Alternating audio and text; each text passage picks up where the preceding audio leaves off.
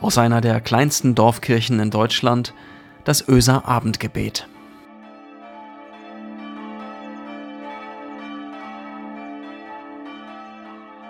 Hallo und herzlich willkommen zum Öser Abendgebet heute am 1. März. Mein Name ist Christiane Schuld. Könntest du vielleicht,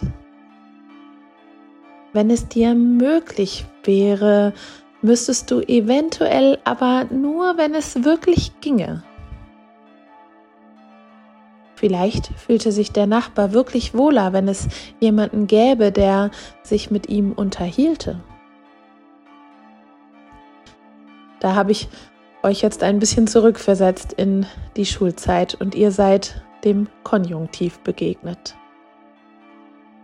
Ich habe mich gefragt, was wäre, würde Gott uns mit unserem Glauben immer nur im Konjunktiv begegnen.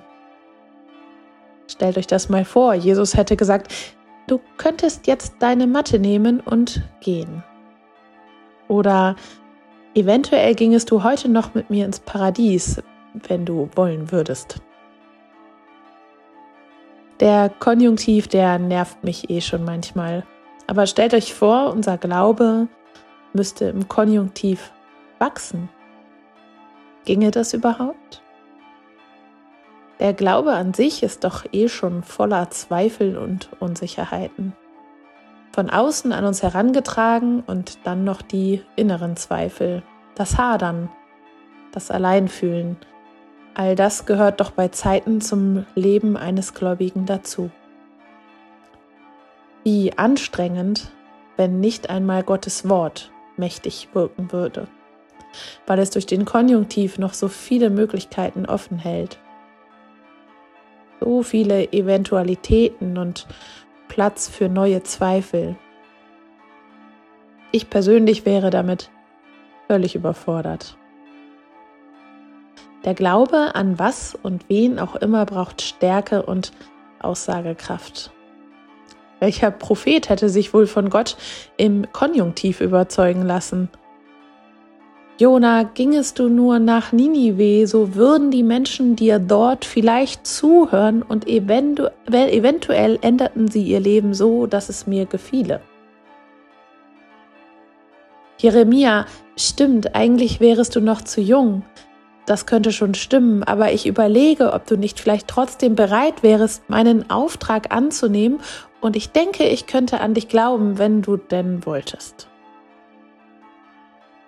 Jesus spricht meines Wissens nicht im Konjunktiv, er spricht im Imperativ.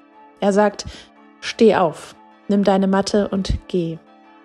Er sagt, komm, folge mir nach. Er sagt, nehmt und esst. Der Imperativ hat Macht. Ich weiß, dass auch diese Worte für Menschen manchmal schwer sein können, weil sie mit Macht schlechte Erfahrungen gemacht haben, weil jemand in ihrem Leben das mit der Macht missbraucht hat, weil hinter dem Imperativ keine gnädige Liebe gespürt wurde. Das ist bei Jesus zum Glück anders. Jesus wollte, dass der Lahme ein besseres Leben hat und nicht, dass er selbst dadurch mehr Macht bekommt. Das beweist schon die Zeit, in der wir jetzt gerade stecken, die Passionszeit.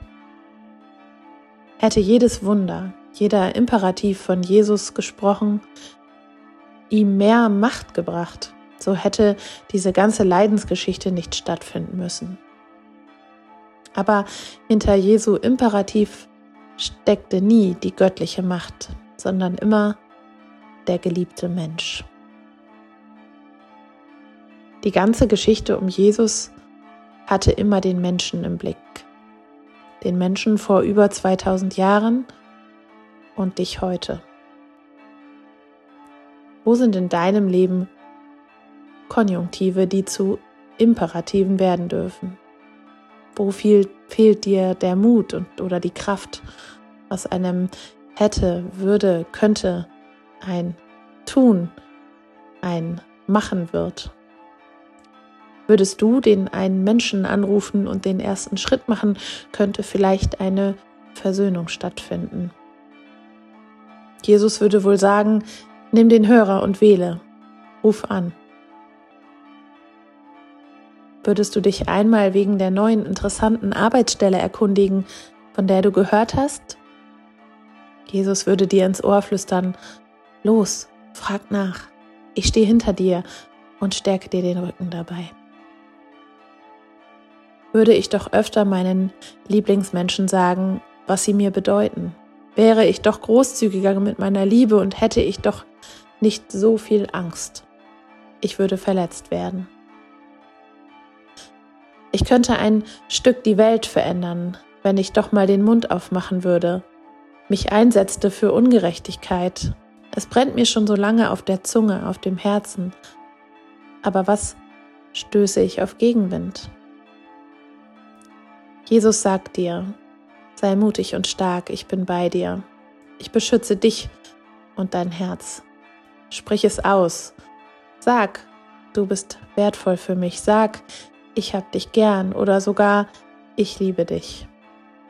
Weil es manchmal nicht genug Zeit für Konjunktive gibt, weil wir sonst manchmal den Moment verpassen, weil uns so dann und wann etwas durch die Finger rinnt, etwas, das wir gern erlebt, ja gern festgehalten hätten. Ich glaube. Ist das eigentlich ein Konjunktiv oder ein Imperativ? Was davon ist es für dich? Oder anders, an was kannst du sicher glauben und bei welchen Themen fällt es dir schwer? Ich sage jetzt bewusst nicht, du könntest es herausfinden, wenn du wollen würdest. Ich sage, höre in dich rein. Gottes Imperativ steckt in dir. Bei den Themen, bei denen du einen Imperativ brauchst. Es steckt in dir dieses Los jetzt. Höre, Sag, lauf los, mach, tu es. Und dann schau mal, was aus deinen Konjunktiven alles wächst. Ich bin gespannt. Ihr dürft mir gern davon berichten. Lasst uns gemeinsam beten. Gott, vorsichtig gehen wir durch diese Welt. Den Weg mit dir und dann mal ohne dich ein Stück. Wir staunen und sind gleichzeitig erschüttert darüber, wie wir Menschen miteinander und mit der Welt umgehen. Mit dem, was du dir ausgedacht hast. Wir sehen diese Konjunktive überall in unserem Leben und in dieser Welt. Müsste man da nicht, da könnte man ja mal, würden wir doch nur, Gott gib uns Mut, Stück für Stück aus dem einen oder anderen Konjunktiv ein Imperativ zu machen. Gib uns die Sicherheit, dass du auch diese Wege mit uns gehst. Lass uns an uns, an unseren Mut und unseren Mut belohnen. Danke, dass du zu uns im Imperativ sprichst. Danke, dass du uns und es genauso meinst. Danke, dass wir das wissen dürfen. Und danke, dass du hinter uns stehst, bei jedem Schritt, in jedem Wort und bei jedem Mutanfall. Amen. Und es segne dich Gott, die Liebe, die leise und zarte, mächtige an deiner Seite. Es segne dich, Jesus Christus, der Mensch geworden ist, um uns, uns Menschen zu begegnen, zu verstehen und klare Worte für uns gefunden hat.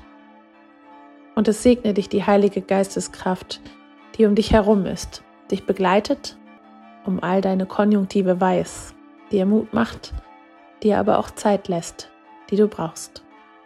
Amen.